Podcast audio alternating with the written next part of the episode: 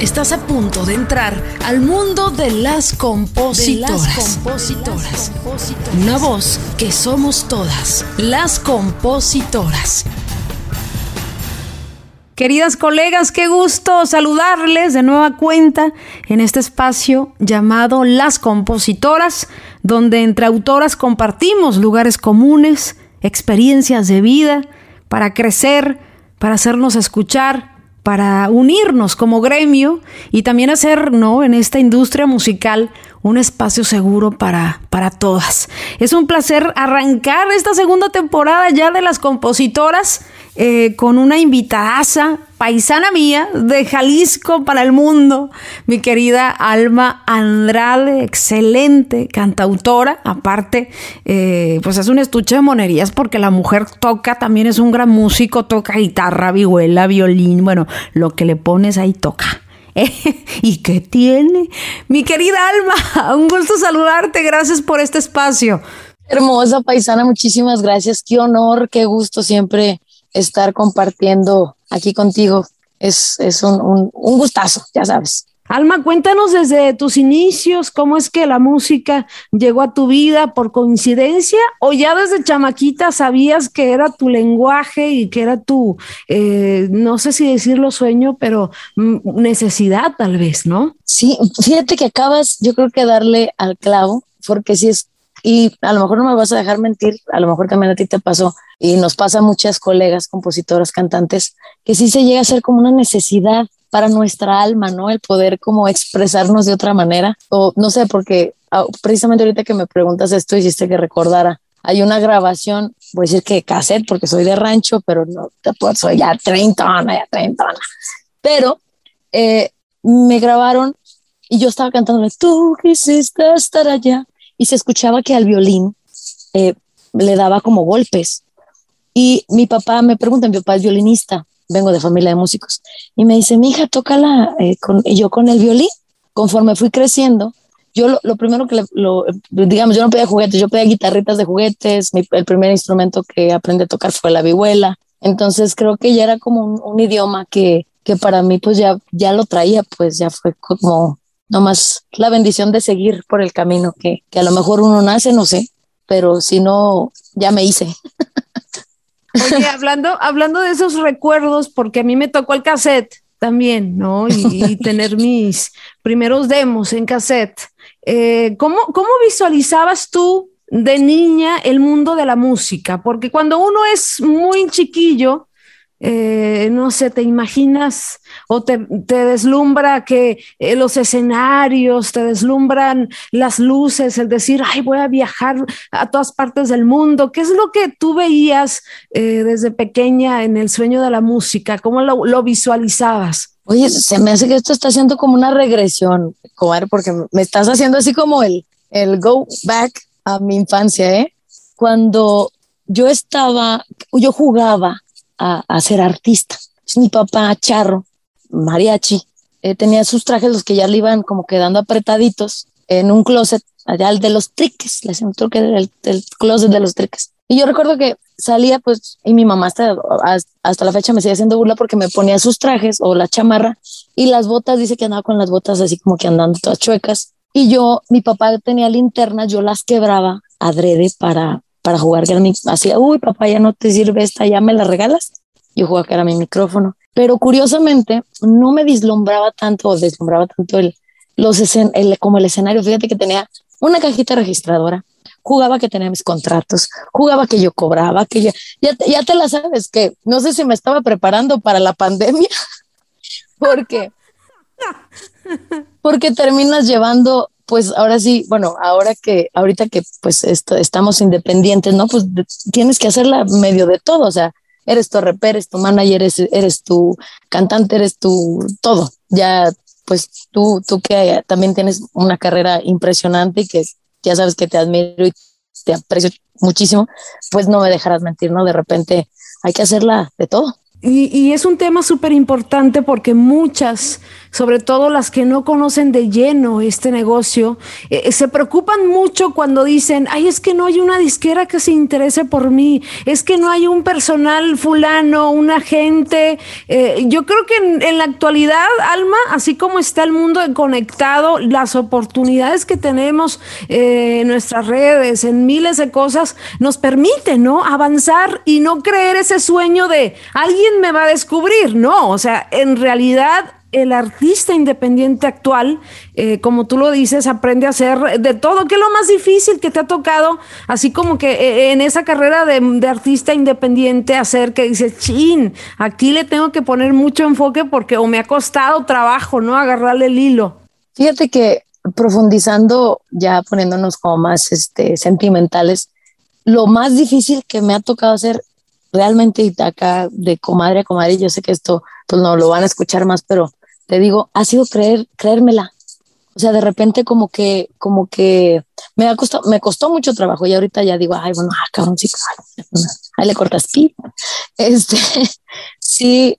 ¿Y por qué? Porque de repente me tocó, como que para mí era como bien importante, no sé si por, por mi educación o por cómo me criaron o no sé, pero era como mantener como esa línea pues de entre creída y creértela, pues, o sea, porque me, me, he topado con, con, gente que digo, no manches, pues me canta, así no, y, y, bien creída, o gente que tiene un talentazo y se ve como bien, pues, así, así como tú eras, así como tú eras. Entonces, de repente era como encontrar como ese equilibrio y el entender cómo la gente me veía. No, no es entender, sino sentir, dejarme empapar de cómo la gente me ve la gente que sigue mi música, la gente que le gustan mis letras, mis presentaciones.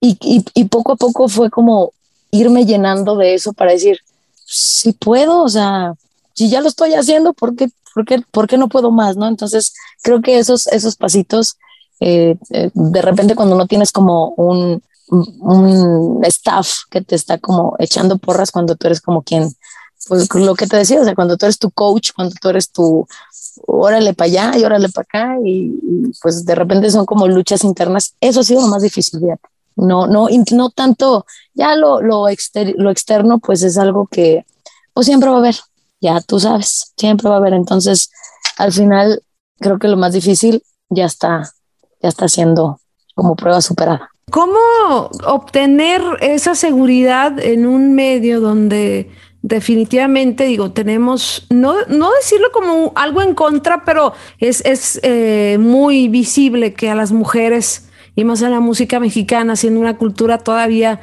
eh, machista, ¿no? Donde hay mucha gente que, que cree o que simplemente en una comparación con un artista, un compositor hombre y una compositora mujer, eh, hay gente que todavía eh, tiende ¿no? a menospreciar o a ver inferior de alguna manera a la mujer. ¿Cómo, ¿Cómo ganar seguridad en un medio que a veces parece que está en contra de nosotras, ¿no?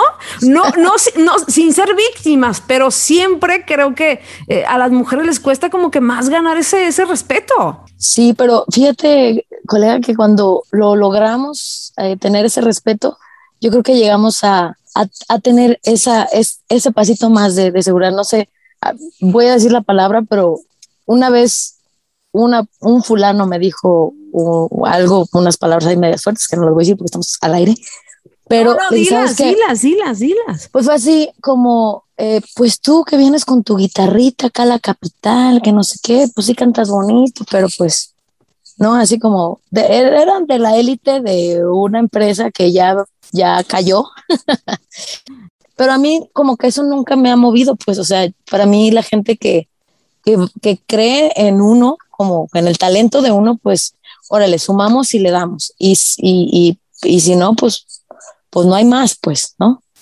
otra, otra historia más o menos similar y esa la, la, comparto cuando te acuerdas cuando estuvimos en un escenario juntas que me hiciste el honor de acompañarte una de tus canciones, bajando un gran compositor que además admiro, hizo un comentario que, ay no, qué bárbaro. Dice que qué bonito toca la guitarra para ser mujer. ¿Eh? ¿Cómo?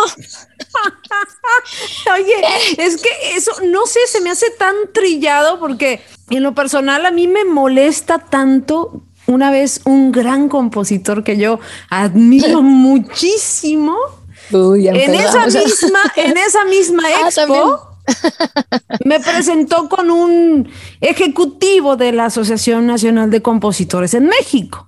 Y me presenta y me dice, mira, te presento a Erika Vidrio, muy guapa para ser compositora, ¿verdad? Y yo, ¿qué? ¿Cómo? Ese tipo de micromachismos, porque son. Claro.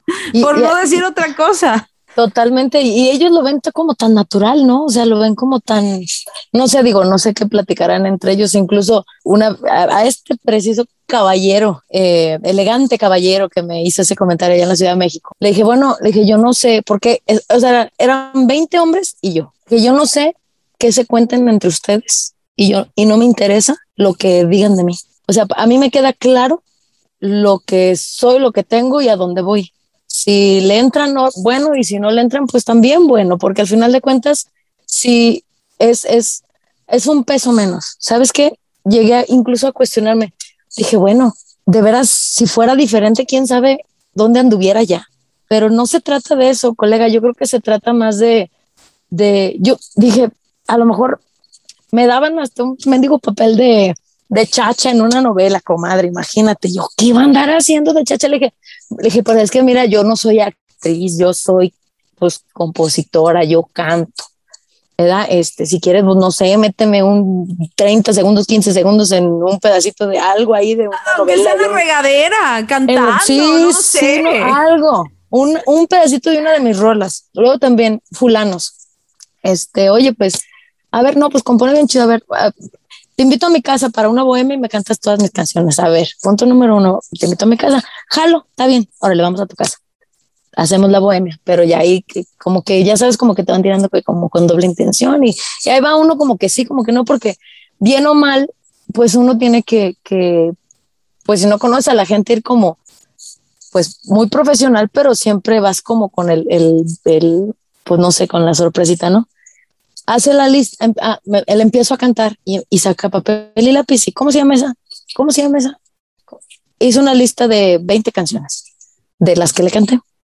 Va a como su, un cuarto, regresa con un contrato. Me dice, aquí está, fírmamelas. Y yo, yo iba empezando, comadre, o sea, yo no sabía qué onda. O sea, sí sabía, pues, pero no traía el colmillo, pues, haciendo zanja como ahorita. Ay, no es cierto. pero, pero pues ya por lo menos como que por, hasta por, por, ¿cómo se dice? Por instinto común, ¿no? O sea, mire, discúlpeme, ingeniero licenciado o lo que usted sea, pero yo no firmo contratos ni a las 12 de la noche, ni después de unos tequilas, este, pero mañana que lo revise mi abogado, con muchísimo gusto le regreso una, pues una contrapropuesta. Ah, pues mi abogado tenía, comadre, mi abogado tenía. Pues total que no le firmé las 20 canciones, el fulano se enojó, terminó grabándome una canción porque le dije, bueno, pues cámbiamele esto y esto y esto porque al final de cuentas quería coautorías. Cuando él, pues, ¿cómo? ¿Cómo? Quería coautorías, quería, no sé qué, total que yo ahí en mi matemática burda, pero casi exacta, así como que saqué los porcentajes y chingle, chingle. Dije, o sea, no me acuerdo si me tocaba entre un 9 o un 3% del tema. Imagínate. Oye, ¿por qué, ¿por qué les da mucho a los productores, a los managers, adjudicarse eso de la coautoría, pedir? ¿Con qué? Quiero como tratar de entender cómo no les da vergüenza. A mí me daría mucha pena hacerme pendeja yo sola, decir que hice algo o que mi nombre esté en algo que sé que no lo hice. Quiero entender, quiero que me expliques tú, ¿qué, pensarán? Porque pues obviamente es negocio, pero no pensarán en la otra parte, en el ridículo que están haciendo. Yo tengo exactamente la misma duda y tú lo dijiste más claramente, o sea, es hacerse pendejos, pues, porque, porque no, no existe, pues, ¿dónde está la credibilidad? A ver, hazme otra canción, ¿no? A ver, hazte otro éxito. Algunos ni se saben el abecedario, a mí. No, y, y, sabes que, no, y escriben con unas faltas de ortografía, comadre, pero fíjate, y aparte, otra cosa pero, es... Sí, pero yo entiendo, Alma, que es el negocio. Ellos, ellos piensan, creo que en el negocio, ¿no? Se entiende. Pero la pregunta, ¿no puedes no joderte al autor, o sea, en una canción está la parte editorial. ¿Por qué no tomas la parte editorial? ¿Por qué siempre tienen que irse con el autor? Claro, yo creo que, que eh, y más retomando lo, que veníamos hablando de lo de las mujeres, ¿no? O sea, creo que también eh, no, no, no, se, no nos permiten tampoco como figurar mucho. Eh, no sé por qué, no sé cuál es el miedo.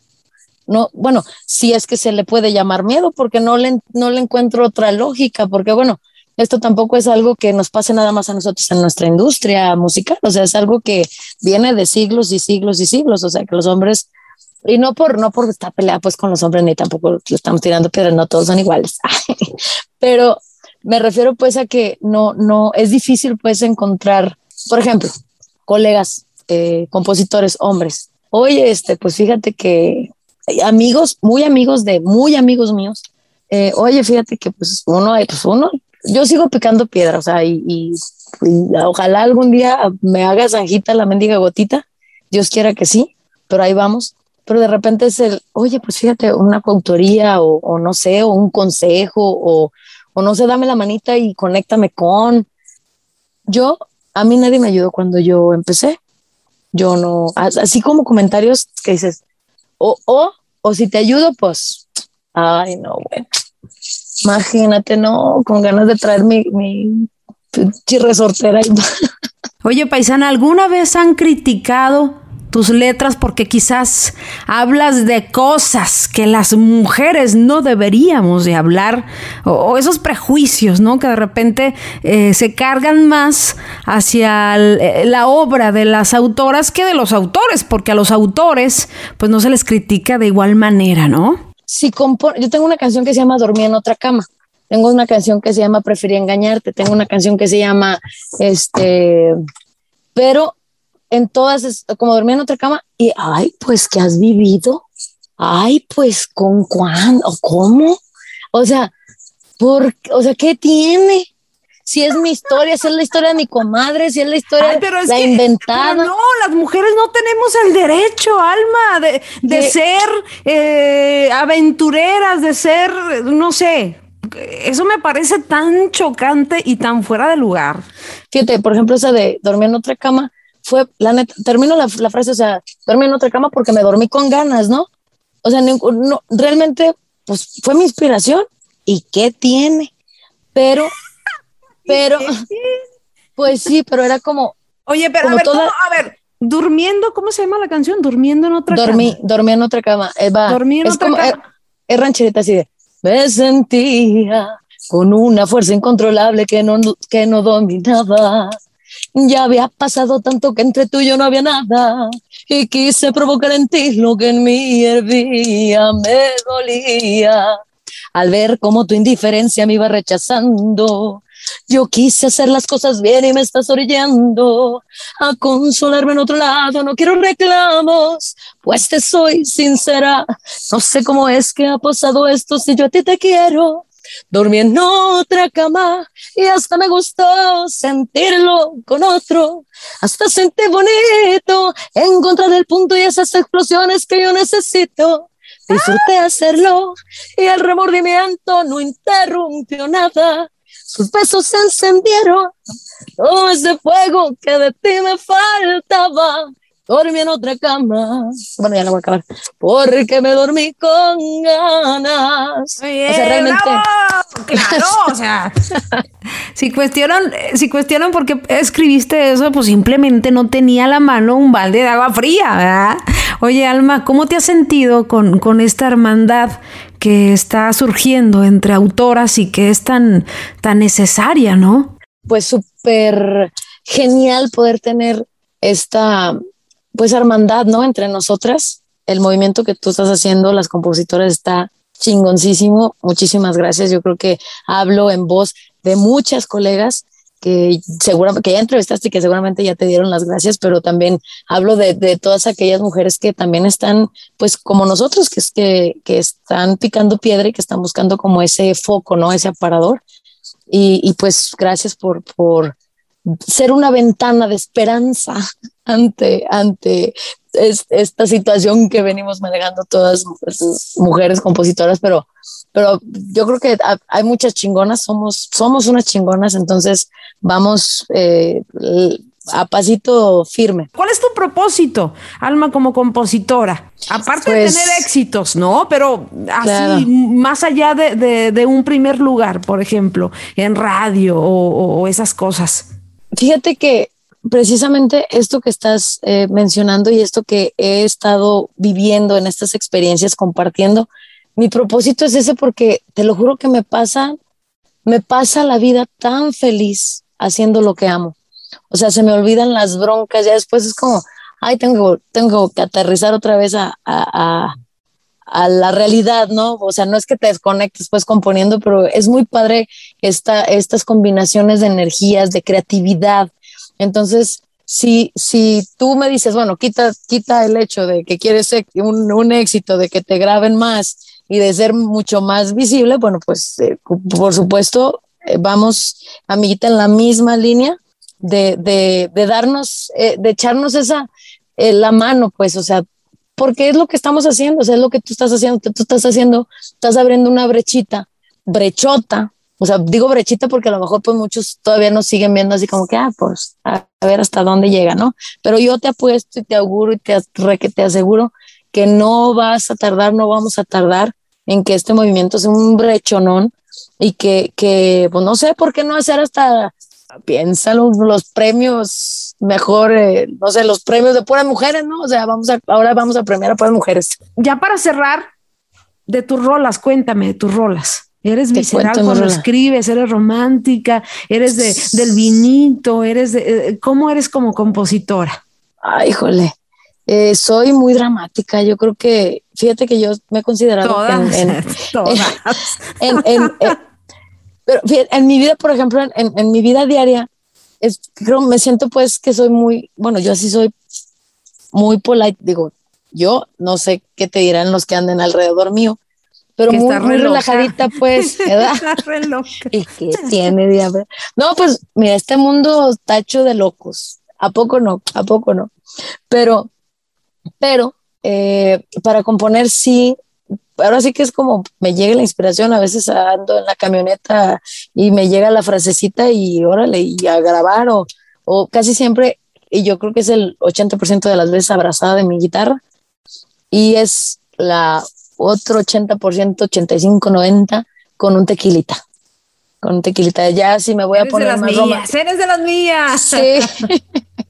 sí, no, no sé, este, me, me llena mucho, me llena mucho el, el poder comunicarme, incluso cuando tengo alguna, alguna conversación ya dramática con, con alguna relación o cualquier cosa, digo, no, espérame, mejor que voy a hacer una canción, porque así si te lo cuento no me sale, mejor te lo cuento cantando.